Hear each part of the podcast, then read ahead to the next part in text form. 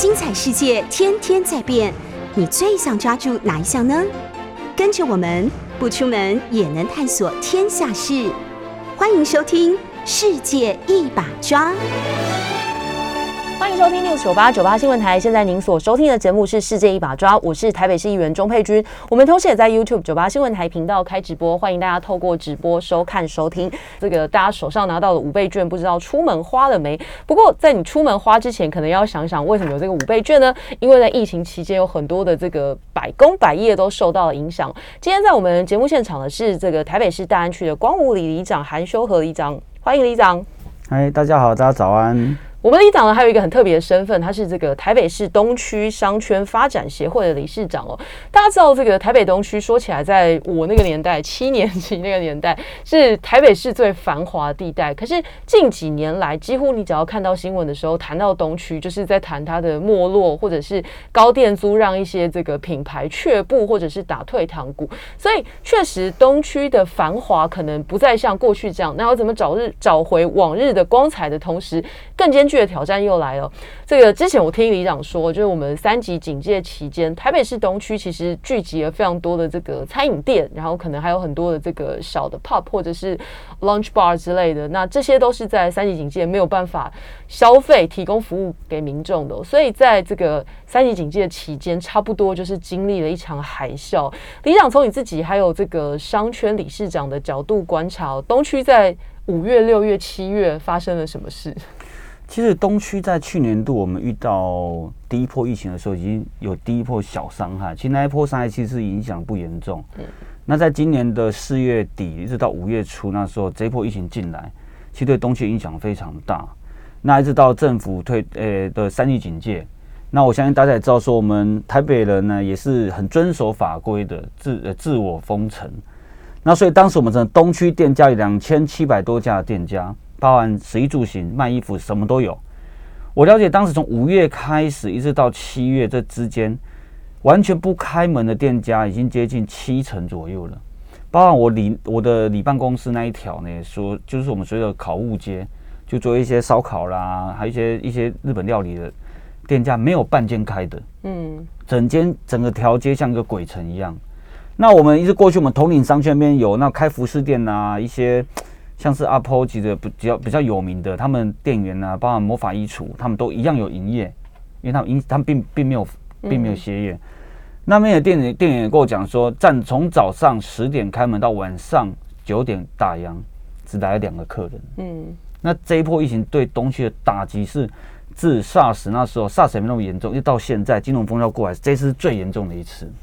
差不多，我们自己走过去哦，就是在那个三级警戒期间哦，到晚上应该是这种华灯初上的时间，哇，那路上不要说人啦，那个灯很多店都是直接连灯都没开，就直接关着。然后再过一阵子之后，就发现都贴了很多那个招租的广告，尤其是小的规模比较小那种服饰业，差不多很难顶住这个。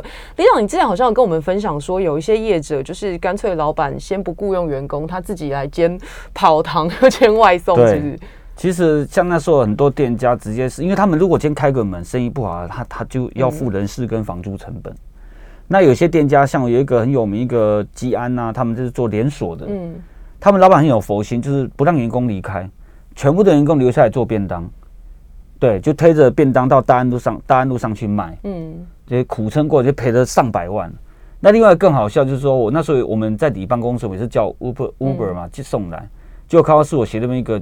一个餐酒馆老板自己送 Uber，我就我就很惊讶，说为什么要送？他说房东给他降租降一半，他员工都支钱掉了，那他不愿意再亏，他就自己去送 Uber，那就用送的钱去弥补他的房租，嗯，来撑过这个这个海啸。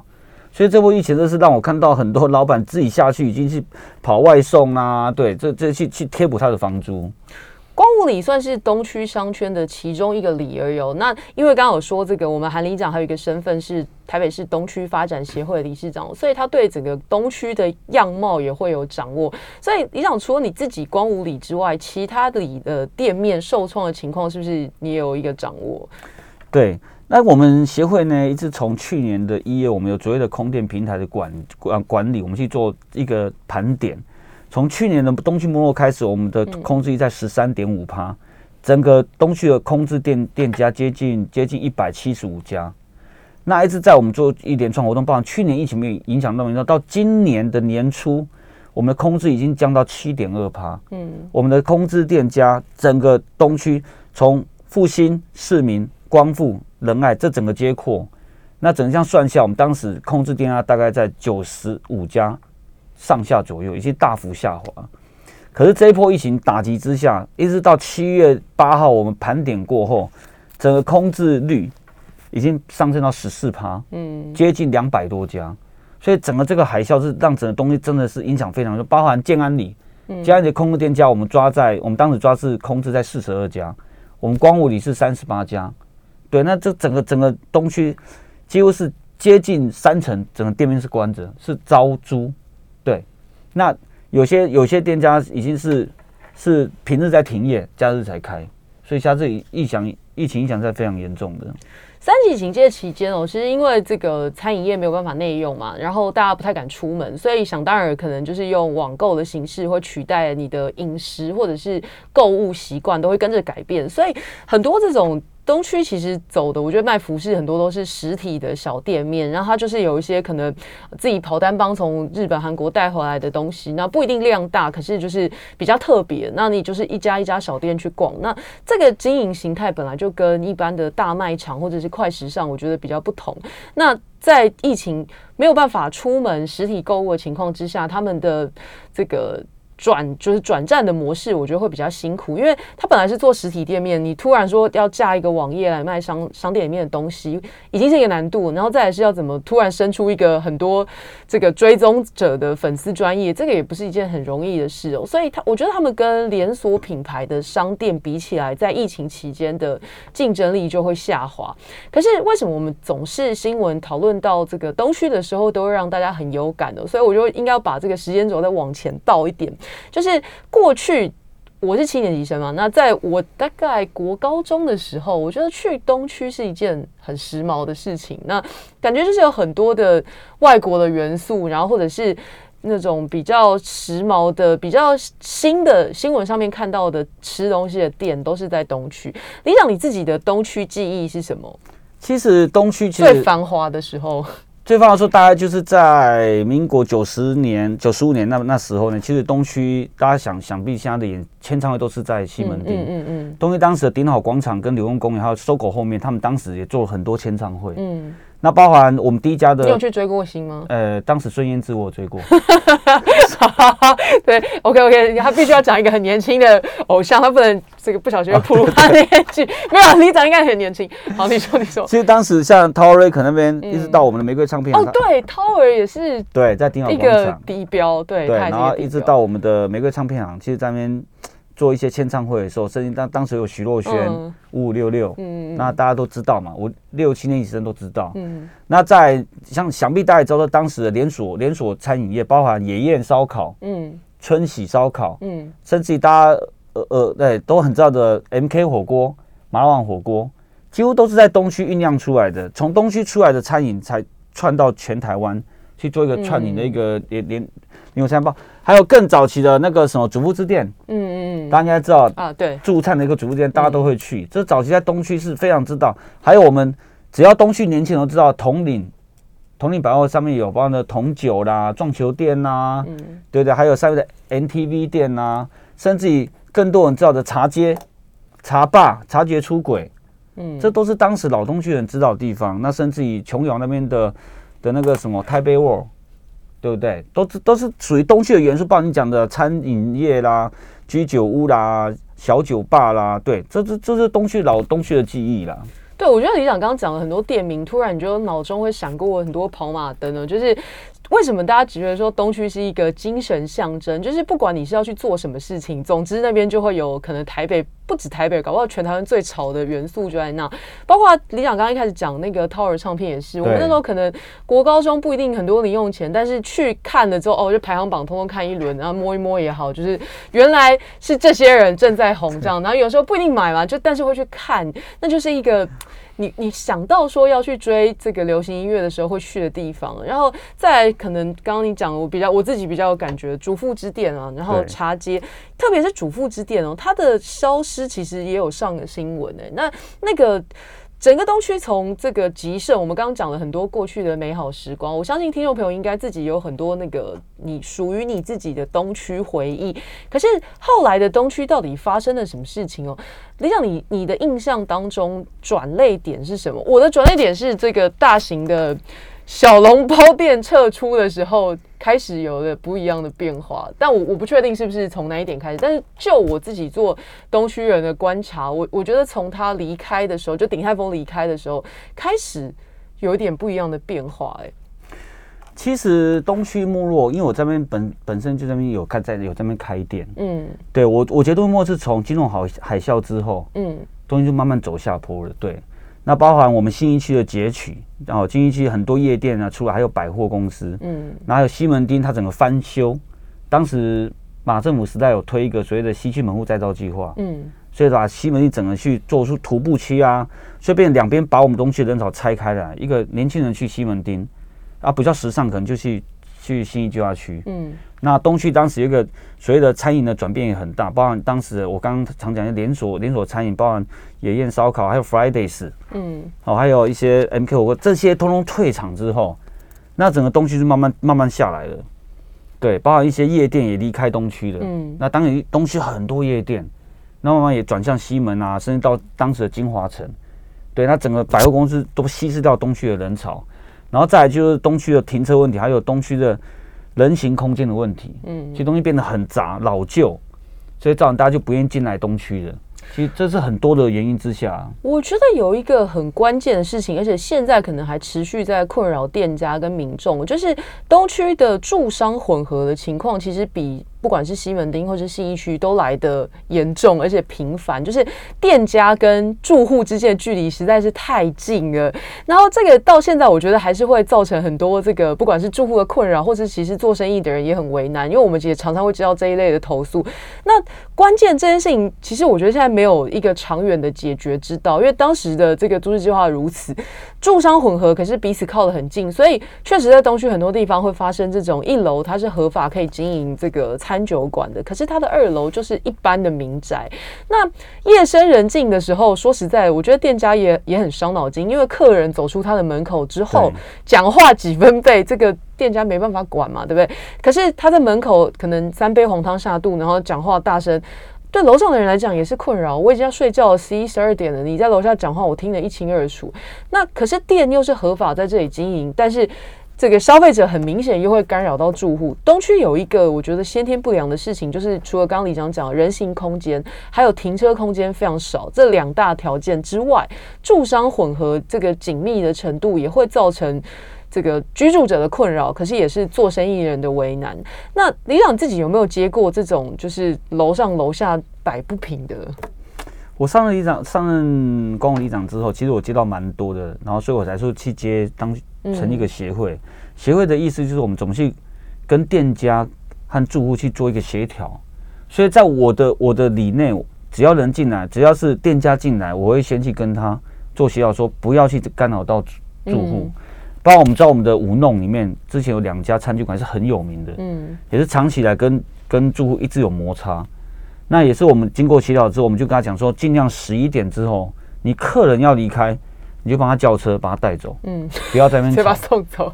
对，因为那边非常非常的吵，真的。我我我曾经接到凌晨两点钟，直接租去拍片给我看，嗯，就在我们一九零巷，也是知名的一个艺人，他去开的一个餐酒馆，当时也是哇，整身乱七八糟，就要吵啊，我就很不客气拿，我就拿大声公去骂，真的只有这样做，不然的话。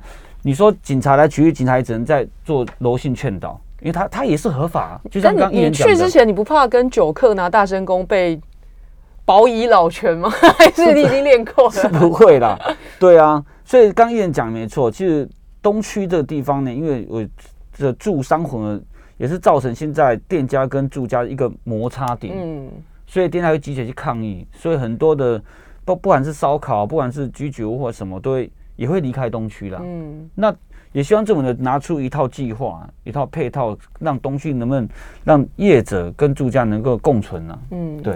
其实我我觉得当时的都市设计是这样，那现在你说短时间之内要突然通通不见，把这些问题解决，不可能一一夜之间把规则修改，把店全部迁走。可是这个需要时间。那我觉得比较理想的方式是，可能接下来就真的要用。商店的类型去做各个区域的分类，因为说实在，像现在这样新一计划区很多夜店，为什么开得下去？简单啊，因为百货公司周边没有住人嘛，你半夜下来散场，爱多大声就多大声。说难听一点，这个我有时候经过看到那喝醉躺在路边。基本上只要他自己没有什么人身安全，或者不要被呕吐物噎到，大概不至于会有太大的麻烦，因为他不会有人住在那边，不会吵到别人。可是这个是信义计划区特有的这个空间辽阔，所以它有这样子的地理环境可以去做这样的行业。那大安区根本不用提到说，就是特别台北东区这七个理由，根本不用提到说要开什么大型夜店，光是李长刚刚讲的这个有提供酒精饮料的商店，这些餐饮店、餐酒馆，那消消费者出来之后的行为，就是已经是一个造成民众跟住户跟业者之间的困扰。那现在的问题就是说，业者他们的理由是：啊，我也花了很多钱装潢，那我也按照一切市府的法规，可能什么排油排烟啊，什么环保各式各样事情我也都做了。可是消费者来吵闹、大小声，造成他跟邻居之间的摩擦，那邻居不能免俗的就会检举，所以就变成一种这种。恶性循环，那这样下来，通常啊，我觉得我们基本上还是会支持住户。那也不是说把店家赶走，而是说想出一个来督导这个客人的方法。哎，你想刚刚讲这招不错，直接叫店 店家把客人送上车带走。但不过执行上可能会有一些困难。你有没有遇过？就是你印象比较深刻的，觉得真的摆不平，后来可能业者就拜拜就走了，撑不下去了。就我刚刚有提过，像我们的一体像五弄，它是一个一个文创一个一个地方，因为开着好几家的比较属于比较走高调的酒吧，就是高级的酒吧。嗯，那他客人也是吵啊，包含之前很有名的那个时候一个餐酒馆也是吵闹，跟楼上租吵到最后，我们不得不去处理这个事情，所以我们才会同商业处啊，会同市府当一些单位去做稽查。那最后这个叶子也是受不了这种压力，最后也是离撤离东区了。嗯，对。那包括我其他的里，其他其他里的叶子也会来，不知道为什么来找我，问我该怎么办。他们直接跟我讲，就像艺人讲的，然后你拿大声公去是不是？那叶子跟我讲说，你如果市府认我是违法，你就不要发执照给我。你既然发执照给我，我花了几百万去装潢，你现在要把我驱离走了，对他们也是不公平。对，因为确实比较伤脑筋的事情是市府其实不告不理了。大部分针对这种事情，因为你已经拿到这个商业登记、营业登记，然后你开始营运之后，大部分代表你各种什么消防法规那个基本的都已经通过。可是实际上营运之后出现的可能客人姿势吵到住户这种，就是涉违法，警察报案要来处理，这个就在后面衍生的问题哦。那这个毕竟是一个长期的状况。也就是说，今天酒客吵架，呃，今天酒客吵闹，明天吵闹，那住户可能不高兴，就是一个持续的在检举，十有八九后来真的撑不下去的，通常都是业者。我我比较少听到有人说因为这样就搬家，大部分都是这个业者就只能黯然离开，然后再找一个更好的地方。可是这件事情，我觉得对业者来讲也不尽然公平啊，因为就像他们讲的，哎，他觉得他进来的时候。也通过了各式各样的申请啊，通过各式各样的这个市府的考核，那为什么不能坚持到底？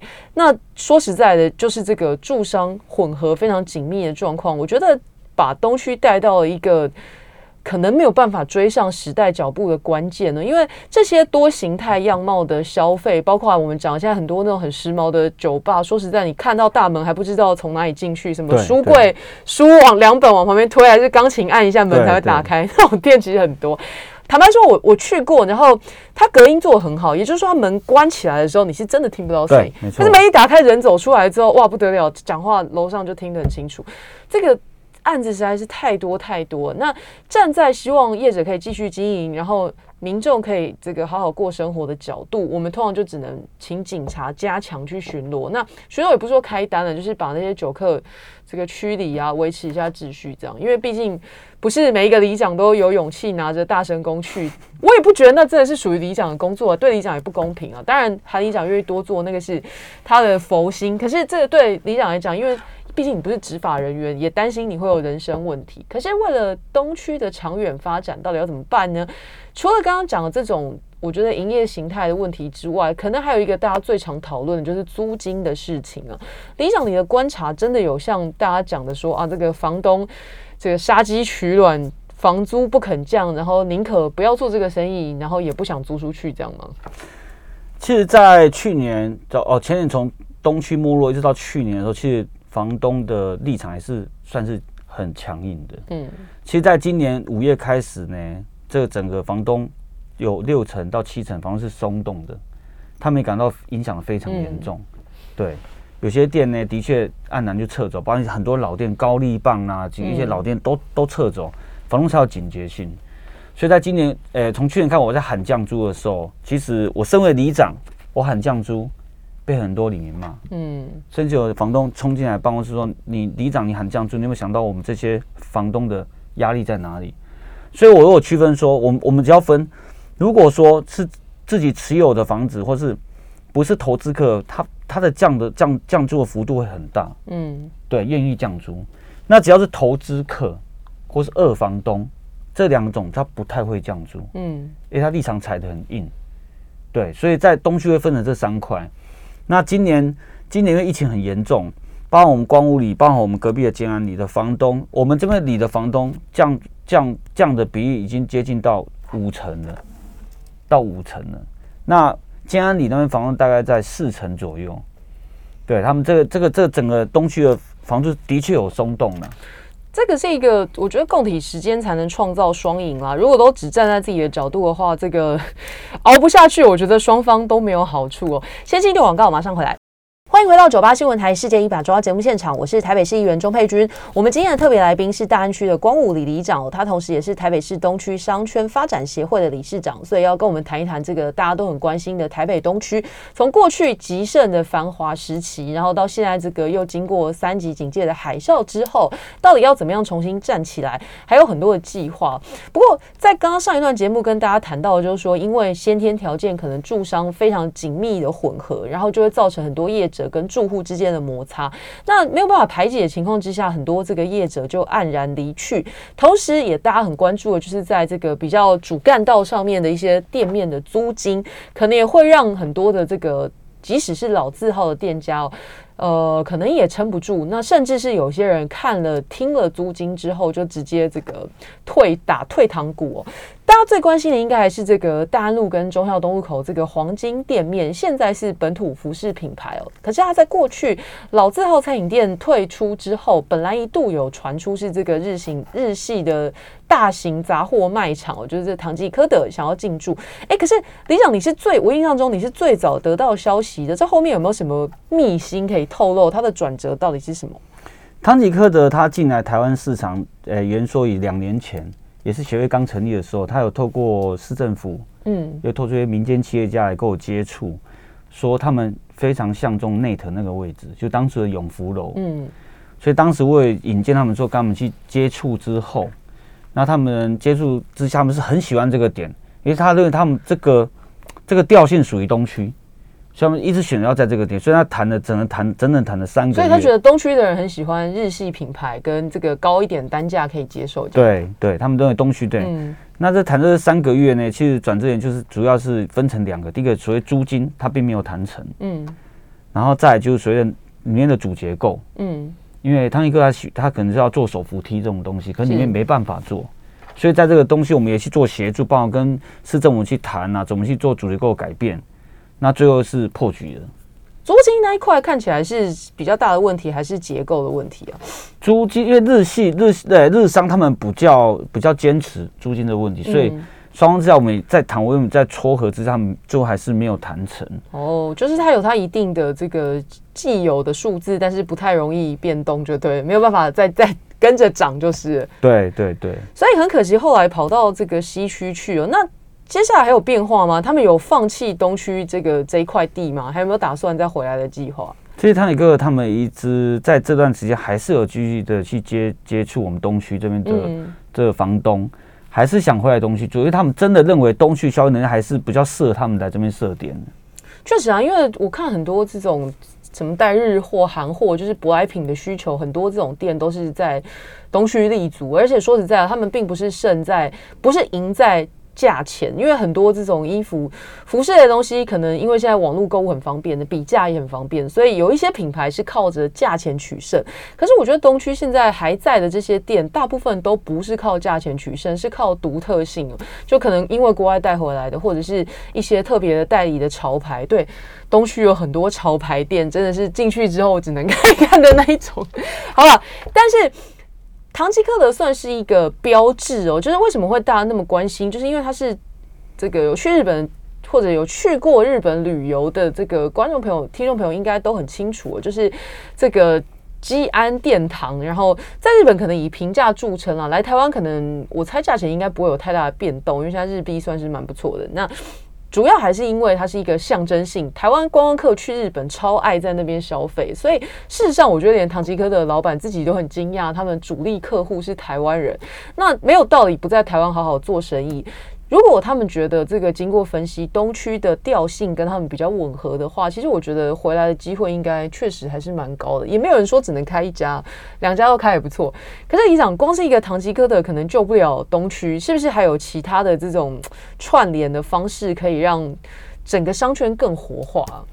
其实，整个东区现在，呃，未来我们会走走向，就是我们可能大家也知道，说未来星光三月，嗯，有可能会进驻到东区，就是我们现在随着 BR Four。哦，搜狗旅馆隔壁，那从我们我们有有跟搜狗也是我们李监事，我们就讨论过，未来星光三业成立之后呢，包含结合到搜狗百货、旅馆、百馆，然后我们再跟民耀百货做结合，一直到大巨段，那整个东西就串起来了。我们可以从星光山开始逛，逛到四段，再往巷弄内，我们都很巷弄很多小店。很多人进去，就像那天我带着黄副市长经东区去走走，他也很惊讶，感觉很不东区。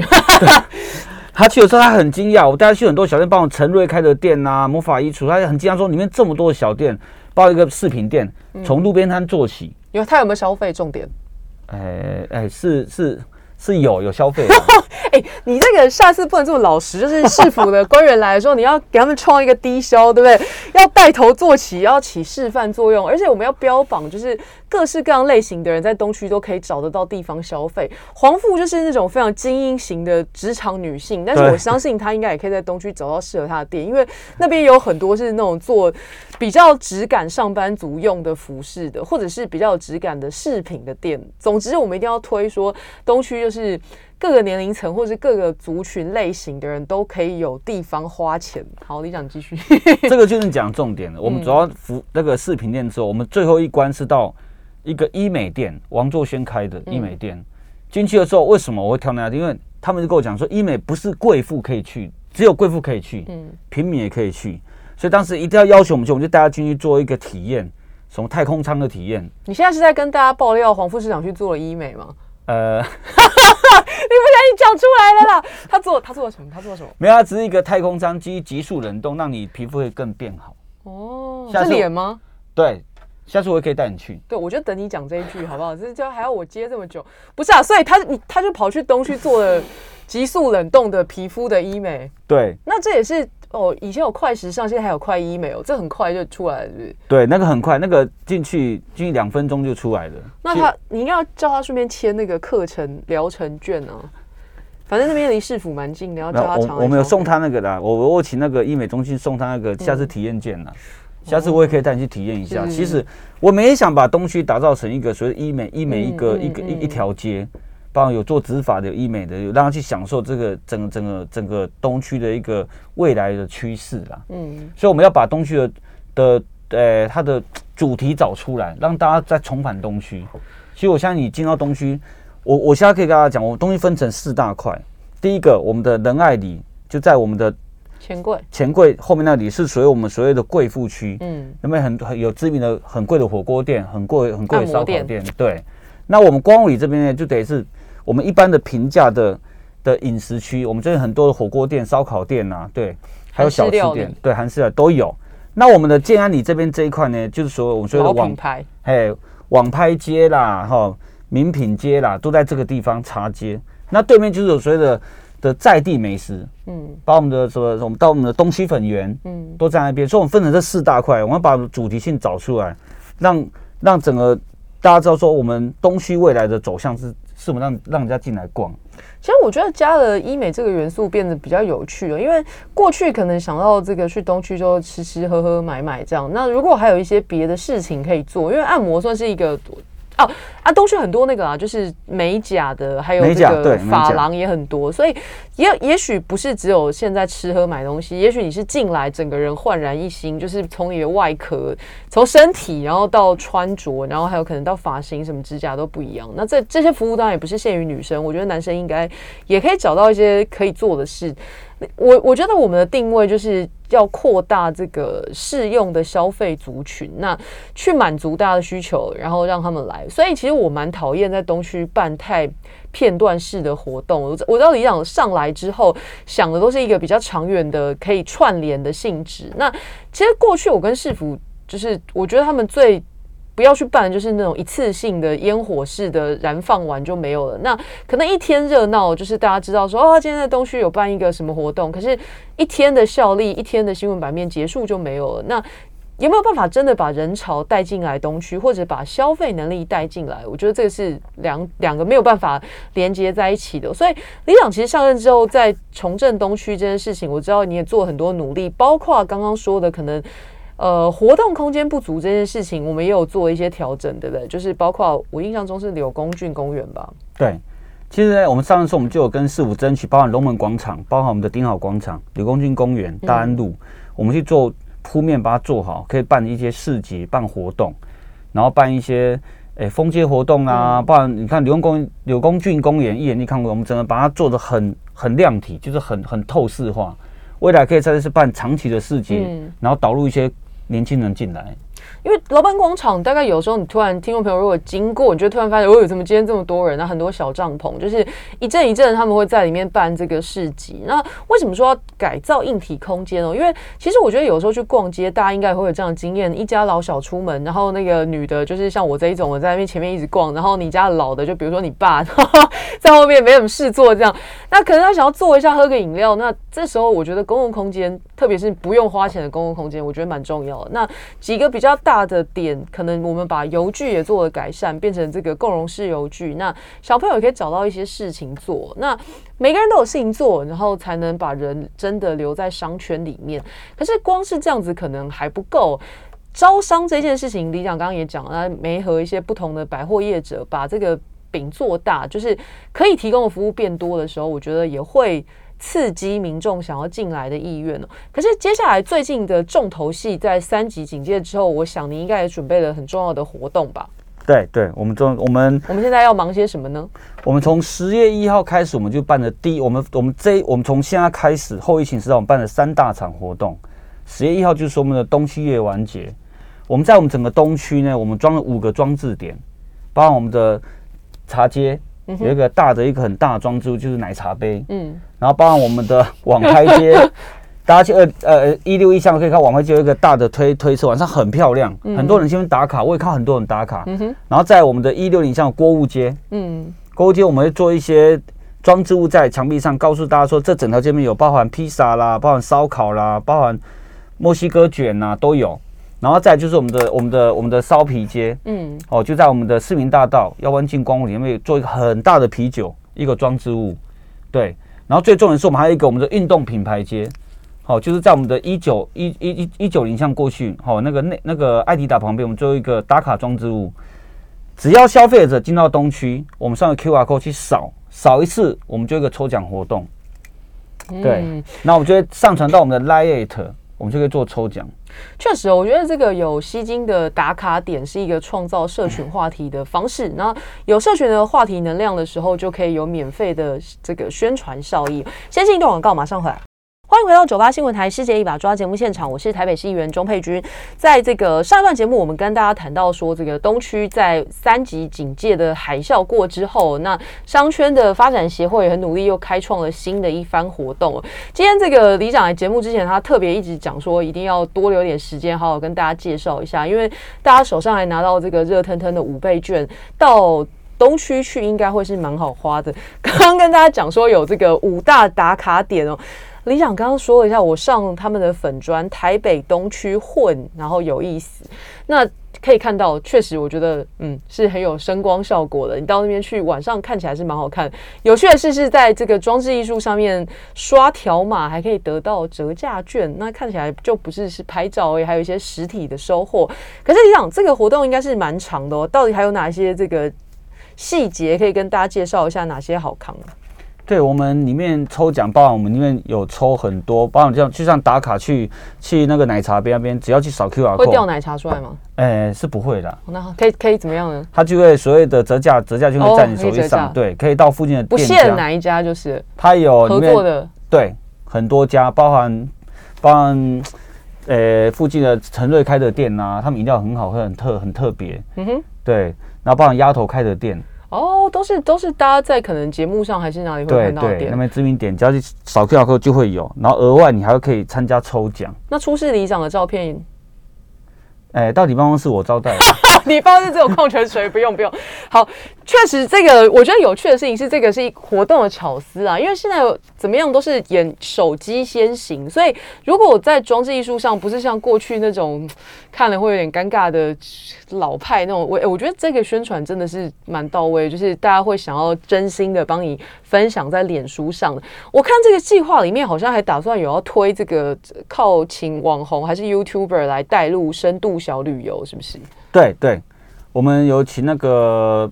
请那个丫头来带我们消费者进入东区去探索我们东区的小店家。嗯，对，这个是蛮不错。到时候我们抽奖出来就会有了，有我们的 YouTuber 啦，还有我们的丫头这些人，我们会做一个小活动，带你这个抽到的的民众，我们去游东区，去走店东区的店家。那有招待什么吗？呃，有几个固定量会，我们会有做招，包含小蛋糕啦，包含一些餐饮都会做招待。所以还有这种实体，把它到实体世界来的活动，就对。那迪朗，你们自己评估，我就希望给东区带来怎么样的效益？可能没有办法估说这个营收要增加多少，还是说你们有一个乐观的估计，可以上升几成这样？其实这一波呢，我们在我们的、我们的、我们的整个整个网络这边呢，我们做一个很大一个宣传。那我们相信为为东区带来接近。回来的人潮大概三成左右。嗯，对。那各个商店的效益呢？现在加入的这个店家大概占多少啊？如果说以这个活动交店啊，我们今天上百家的店家加入，对。那包不乏是服饰店呐、金饰品店呐、饮料店都很很积极加入，配合这个活动，那给的折扣非常多。嗯，那相信大家只要只要你们去扫 QR code。你们就知道折扣有多在哪里，这样对。现在还有没有在继续谈？希望更多人加入这个，因为比如说像那个熊好券的合作店家，也是不断在扩增当中嘛。因为柯市长也说，可能这个上路期间，大家慢慢才知道，包括那个住宿券的部分，现在可能配合旅宿业还没有那么多。可是到使用券到期之前，都还欢迎业者加入。所以我们这个计划也是一直希望东区的业者来响应嘛。对我们这个包含我们的悠悠富啦，还有我们的熊好店，我们现在我们商圈跟市府是极力在推。那我们我们商圈的很多店家也愿意加入这个行列，去争取更多的消费者进来做消费。那我们有我们也有结合这个活动，其实另外一个小小小报告就是说，我们也有结合 Vogue 的时装周，我们在东区挑选了二十二家特质优质的店家。那我相信你们只要来这优这些店家做消费，我们的 Vogue 也会做。最优质的精品的小礼物送给大家，嗯，大家可以走一走，去看看东区不一样的店家如何去结合时尚、时尚杂志、时尚周这个活动。你想，你自己对东区的期待，或者在这这这么多年来，在里面就是包括这个撮合啦，然后还有这个在民众跟这个业者，还有在店家跟消费者之间穿梭，我觉得你自己对东区接下来的期待是什么？其实我觉得东区它它的它的占的它的地。它的占地是非常非常强的，对，嗯，它在天时地利人和，可以这样讲的。其实它是一个最优质的地方，台北是最有最多街边店，就是在东区。其实包含一些交通啊，中校复兴线啊，中校东安线，这些都是最方便的。嗯哼，那东区呢，它的它的里面的消费结构、店价结构，可以从小孩子到老人都会有。其实你进来东区逛一次，你就知道说。东区是很好逛的地方，嗯，还有我给大家每个消费者一个观念，很多人都说东区是一个非常贵的地方，其实并没有。嗯，很多快时尚也在这里落脚。对，所以东区就像我我我我那年办一场那个封街之后，很多年轻人叫我们，我们现场有去做做实录，去去去访谈。嗯，很多年轻人叫说他第一次来东区，他认为东区剪头发很贵，买衣服很贵，其实没有。其实东区很多地方很多很平价，对，你也可以进来走一走。东区有贵有平价，有好吃有探索的，有好玩的，也有夜夜间的。我相信东区以后。这一波疫情之后，我们会做一个很大的串联，包括我们的夜时尚、我们的吃喝玩乐，我们都会结合起来，让东区再走出来。所以换句话说，就是只要你认真穿梭，它不是高单呃，当然比较这个高单价的东西可以满足，可是事实上平价的空间也存在。因为大家知道，这个很多这个快时尚的大品牌也在东区，在东区落地生根，而且现在还搞把企业链搞起来，这个对我们整个商圈的这个标志也应该也有帮助吧。对我们包含我们的 Uniqlo 啦、Lara 啦、Net 啊，这台湾的几这个大时时尚品牌都已经进驻在东区的，所以你你不用到别的地方消费，你来东区，其实东区最厉害就是说你要的食衣住行，只要你想要什么牌子，东区都会有。嗯，你进来走走你就知道了。嗯，进来都而且东区的店家早期就是自主性很高，因为东区店家摆就是很会做行销，很会做网络推销，很会做什么，什么都会做。那因为东区有没落，所以所以都个体。因为我刚接任的时候，其实到我以前开店也是个体，我们只要顾好自己就好了。因为大家生意都好，可因为这几年没落之后，大家就结合在一起，所以我们学会成立之后呢，我们去串店家的时候，店家很迅速就来跟我们串在一起，嗯，做一个整体的东区一个行销，生命共同体，对，就变成大家绑在一起了。那以后做一个一个一个共同行销，我在做我光物旅的时候，隔壁的里每个店家都跑来找我们，说一定要我们过去跟他们串在一起。那为了我们的活动啦、行销啦，不管是粉丝业啦，我们都一定会把东西把它创造最大、极大化。对，因为感觉现在消费形态就是还是要一个聚落型的商圈的概念，因为。台北的老实说，我觉得停车很麻烦的，所以就我自己的习惯，我也不太喜欢说开去一个地方吃饭要停一个地方哦，我觉得剪头发再开去一个地方，逛街再开去，最好是有一个地方下来之后，所有事情都可以在这里做。那东区我觉得确实就是可以满足这样的需求的场域。你想，我们今天讲了很多这个从繁华到没落到现在又要重新振兴，在这个过程当中，有没有你觉得特别温馨可以跟我们分享的事情，或者这段时间你觉得最有成就感的事？温馨的话，其实我了解这边很多很多老店家啦，一些婆婆妈妈，其实在我这在这个过程之中，也是给我很多温暖、很多支持的。对，那让我觉得不叫有不叫有成就感的，其实就一点，我在第一年上任的时候呢，在七二八封街的时候，我当第一个封街专案出来的时候，拿给师傅看，师傅没有个师傅看，问我说：“你真的要做封街吗？”因为台北市没有一个哪一个这么繁华一一个街道，大安路车这么多，你要面对车主、车被主啊。第二，你要面对住家会不会抗议？嗯，所以这个很困难。所以我们这个计划案，我们在整整规划三个月，市府一直很担心未来会遇到什么问题。嗯，那我说我自己承担。嗯，其实在这个做之后，其实很多店家够集结起来，包含收狗啦，大的也有，小的也有。包括香内的赌场，嗯，对，很多小商家也支持我，大的企业支持我，所以我们把这一场活动办起来，才知道说东区还是可以封街的，嗯，对，这是很困难的。像艺人你也知道，嗯，对，包括一些作为交整计划是很困难的，确实要要达成要很多方各方协调的努力，可是还是做到了，所以接下来这个夜晚节还可以继续努力下去。对对，接下来夜晚节完之后，我们就有东区周年庆，嗯，再就是我们东区的风筝日记的。去年是是云嘛，漫步在云端，今年是风筝日记。今年消费者你一定要年底走进东区看看我们的灯饰，一定是全台湾最美的。去年我这个确实已经体验过漫步在云端，就是有云端感觉，就是很多这个云的灯饰还一直变换，然后有点流星，我们有那面墙，印象非常深刻。确实啊，这个。一个商圈的振兴要很多方努力，但是我自己的希望是希望那些陪我们长大的品牌都可以好好的留在东区，然后继续做生意，然后可能也把这个回忆延续到我们下一代。那也希望进来这个东区进驻的新的店家可以在这里好好的落地生根。然后，当然最重要的就是听众朋友手上的五倍券，欢迎大家带着他们跑到台北东区来喽！谢谢大家收听，我们下一期再见，拜拜。